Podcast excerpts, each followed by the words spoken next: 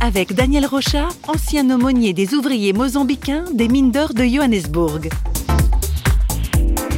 J'ai fait mes adieux dans chacune des 51 mines où j'ai travaillé pendant 4 ans. Beaucoup m'ont dit, ah, tu as été des nôtres. Et je leur ai fait une promesse. Quand je serai en Suisse, je serai votre voix. Vous êtes des sans-voix ici. Mais moi, je serai la porte-voix.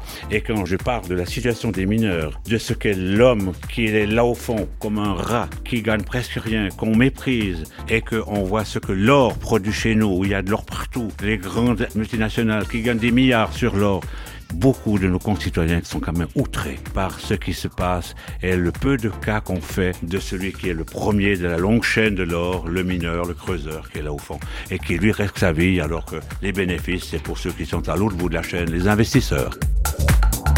C'est pas faux, vous a été proposé par parole.fm.